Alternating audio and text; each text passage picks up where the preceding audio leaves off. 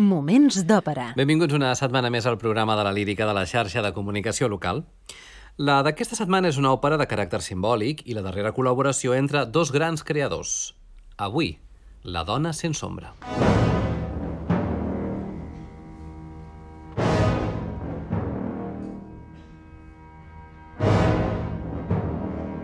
Moments d'òpera amb Albert Galzeran. La dona sense ombra és una òpera dividida en tres actes, amb música de Richard Strauss i llibret en alemany d'Hugo von Hofmannsthal. L'estrena va ser a Viena, el 10 d'octubre de 1919, per tant, recentment ha celebrat el seu 102 aniversari, mentre que l'estrena catalana va ser al Gran Teatre del Liceu un 29 de novembre de 1951. En breu, per tant, farà 70 anys d'aquesta estrena barcelonina. Pel que fa als personatges principals de La dona sense ombra, hem de destacar la part de l'emperadriu, que és l'esposa de l'emperador. De qui està profundament enamorada. És un rol aquest per soprano espinto o dramàtica de grans exigències vocals i amb una tessitura alta.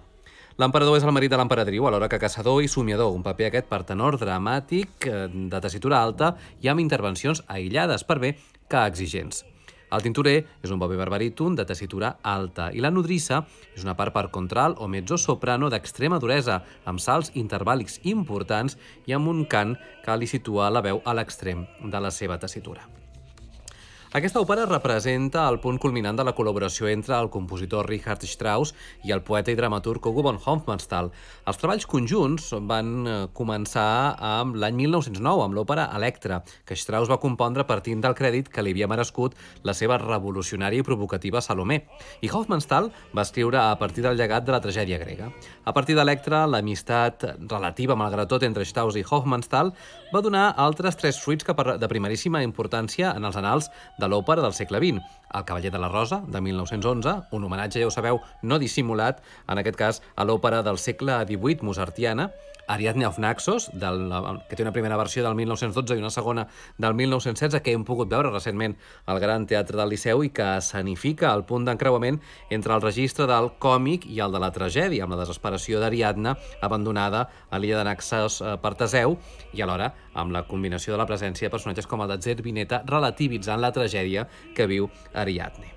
I, per fi, Die Frau on Schatten, aquesta òpera, La dona sense ombra, de 1919, que va marcar una llarga pausa en les relacions entre el músic i el dramaturg. Aquesta és una òpera que compleix eh, i amb un complex i simbòlic argument que tot seguit intentarem desxifrar-vos. Però abans deixem-vos que us expliquem que l'acció té lloc a l'imperi mític de les illes del sud-est i involucra cinc personatges principals. Són l'emperador, que és un tenor, l'emperadriu, una soprano, la seva nodrissa, una mezzosoprano, un tintorer anomenat Barak, que és un baríton, i la seva muller, una soprano. Bé, també hi ha un sisè personatge, que és Keikobat, rei del món dels esperits i pare de l'emperadriu, que té una importància capdalt a la trama, però que no apareix a escena. Abans de començar amb el resum de l'obra, hem de saber, però, que eh, argumentalment hem de pensar que fa un any que l'emperador va casar-se amb la dona en la que es va transformar una gazela blanca que havia caçat. La dona és la filla de Keikobat, rei dels esperits, que havia heretat de la seva mare el desig d'esdevenir una dona. L'emperador, en la confusió, va espantar el seu falcó i aquest va fugir amb el talismà de la filla de Keikobat, que li permetia transformar-se. La seva unió encara no ha estat beneïda amb el naixement d'un fill. Amb el talismà, l'emperadriu també va perdre la memòria i, per tant, també l'existència del termini d'un any que Keikobat li va imposar perquè pogués projectar una ombra humana. Regularment, Keikobat envia un missatger per saber si la seva filla ha aconseguit projectar o no una ombra. Sabent això, aquest argument de caràcter simbòlic, anem a situar-nos a l'inici de l'acte primer.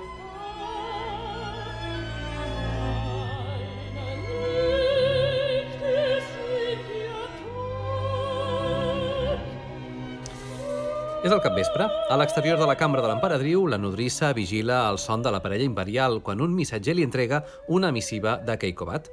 El missatger diu a la donzella que si l'emperadriu no aconsegueix una ombra en tres dies, aquesta ombra no és res més que un eufemisme poètic del llibret per referir-se al fet de concebre un fill. Doncs bé, l'emperador, si no concebeixen un fill en menys de tres dies, l'emperador es convertirà en pedra. El missatger se'n va just en el moment en què l'emperador surt de la cambra i anuncia que marxa de cacera durant tres dies, deixant la seva muller sota la cura de la donzella. L'emperador és James Thomas, dirigit per Herbert von Karajan, en una gravació en directe amb el cor i l'orquestra de l'Òpera de Viena de l'any 1964 i del segell Deutsche Grammophon.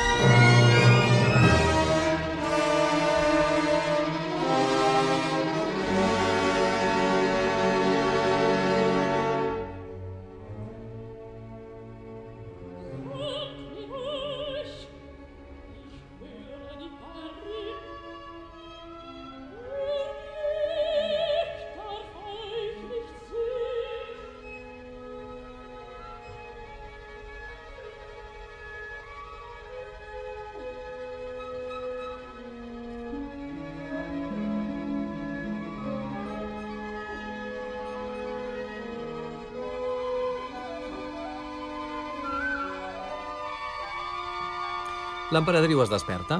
Apareix el falcó perdut i transmet a l'emperadriu el missatger de Keikobat. La nodrissa, que també procedeix del món dels esperits, suggereix a l'emperadriu descendir al món dels mortals i trobar una dona a qui pugui comprar-li l'ombra. La nodrissa és Grace Hoffman i l'emperadriu la interpreta Leonie Rizanek.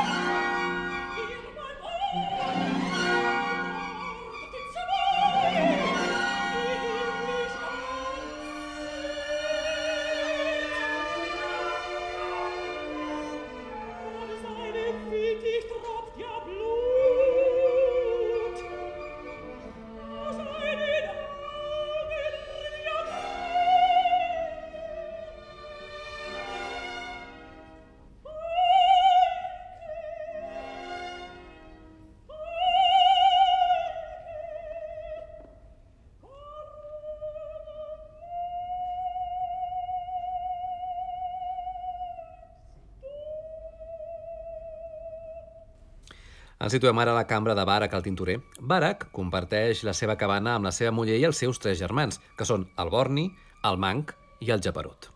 Una discussió entre la muller i els seus cunyats deriva en una confrontació durant la qual es fa evident que Barak desitja tenir fills, però la seva muller tem la responsabilitat que això suposaria. Barak i els seus germans se'n van i, al moment, arriben l'emperadriu i la donzella disfressades. La nodrissa conjura visions de possessions luxoses i les hi promet a la dona a canvi de la seva ombra. La dona accepta rebutjar el seu marit durant tres dies, durant els quals la nodrissa i l'emperadriu viuran a la casa com criades. La dona del tintorer sent les veus dels infants nonats quan torna a Barak. El taló descendeix mentre Barak, exiliat del llit marital, sent les veus dels vigilants nocturns del llogaret cantant a l'amor conjugal. La dona del tintorer és la gran Krista Ludwig.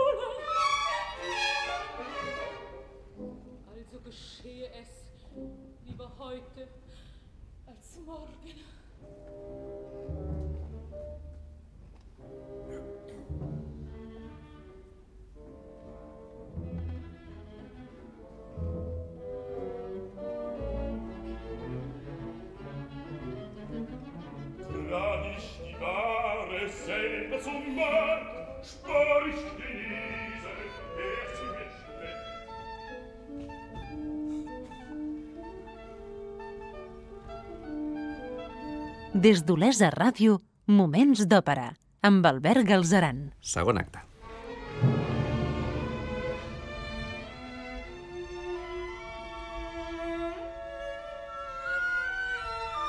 A l'inici del segon acte de l'òpera sense ombra de Richard Strauss, de nou ens situem a la cabana del tintorer. La nodrissa, que coneix els més pregons desitjos de la muller del tintorer, converteix una escombra en el vell jove en què somia. L'emperadriu es mostra espantada de la baixesa dels sentiments humans. Ens traslladem ara fins a la casa del falconer imperial. L'emperador espera el retorn de la seva esposa. Quan aquesta arriba, acompanyada de la nodrissa, s'adona, per l'olor que duen impregnada, que han estat al regne dels humans. Aleshores, té pensaments d'assassinar l'emperadriu per la seva infidelitat. L'emperador és, de nou, Gest Thomas.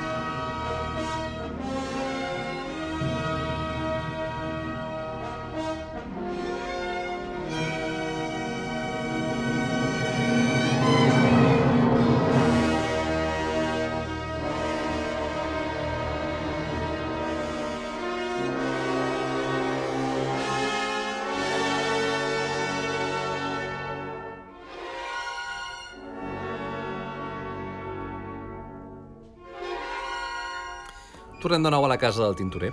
La nodrissa dona un somnífer a Barak per facilitar una trobada amorosa entre la seva muller i l'amant transformat a partir d'una escombra. Quan aquest apareix, la muller del tintorer té remordiments i desperta el seu marit recriminant-li que s'hagi adormit i no hagi tingut cura d'ella i de la casa. De nou al dormitori de l'emperadriu, a la casa del falconer. L'emperadriu té un somni en què veu el seu marit petrificat. A més, l'emperadriu es penedeix d'haver intervingut en la vida dels homes, però sent compassió i desig de compartir els sentiments humans. La muller del tintorer insinua a Vara que li ha estat infidel amb un altre home, manifesta que rebutja la possibilitat de parir fills i que ha fet un pacte per vendre la seva, la seva ombra. La nodrissa s'adona que, en pronunciar el seu desig obertament, la dona ha segellat el pacte i li diu a l'emperadriu que s'afanya a recollir l'ombra. Però l'emperadriu la refusa, ja que l'ombra està, diu, tacada de sang. Barak, animat pels seus germans, té la intenció d'ofegar la seva muller llançant-la al riu amb un sac de pedres lligat al seu cos. En últim moment, la seva muller reconeix que encara no li ha estat infidel, només diu era un desig. Invocades per la nodrissa, les forces de la natura sacsegen la casa i la trenquen en dues meitats. La tintorera és Krista Ludwig, que és Walter Berry, la nodrissa Grace Hoffman i l'emperadriu és Leonie Rizanek, tots dirigits per Karajan l'any 1964.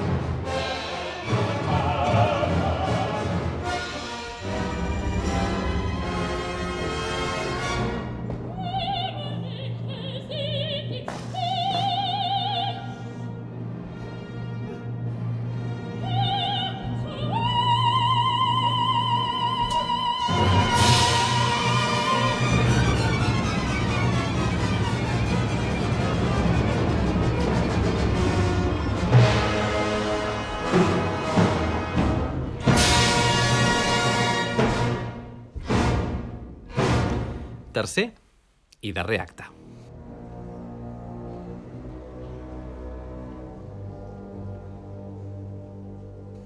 Al tercer acte de La dona sense ombra de Richard Strauss ens situem en una cambra subterrània dividida en dues meitats. Barak i la seva muller estan separats, ni es veuen ni se senten. Es tornen a escoltar les veus dels infants nonats. Una intensa llum ho il·lumina tot. Els esposos, ara que es troben separats, s'adonen del gran amor que senten l'un envers l'altre.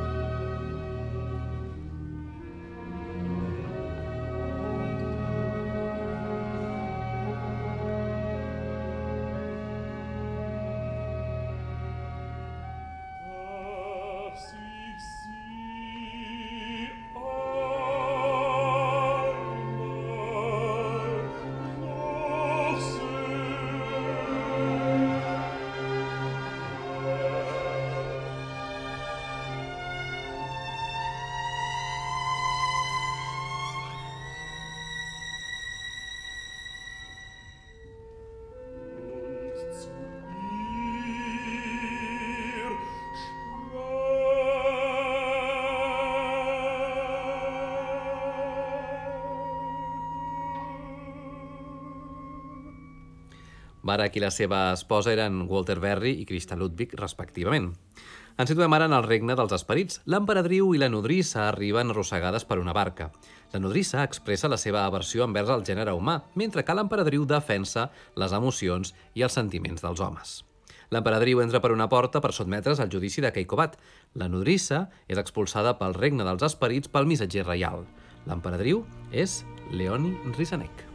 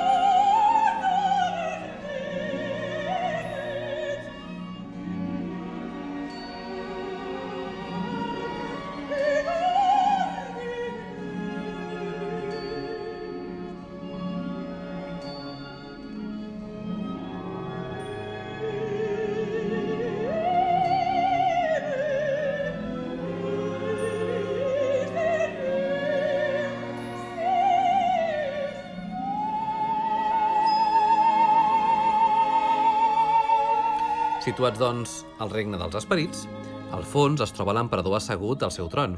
Està petrificat i només els seus ulls semblen reflectir un fil de vida. El vigilant del temple tempta l'emperadriu a apropiar-se de l'ombra de la muller del tintorer bevent una aigua màgica. Digues sí i l'ombra d'aquella dona serà teva. Si accepta el tracte, l'emperador, per tant, tornarà també a la vida. L'emperadriu s'ho reflexiona, però acaba rebutjant-ho, ja que no vol la seva felicitat a canvi de la desgràcia d'una altra dona.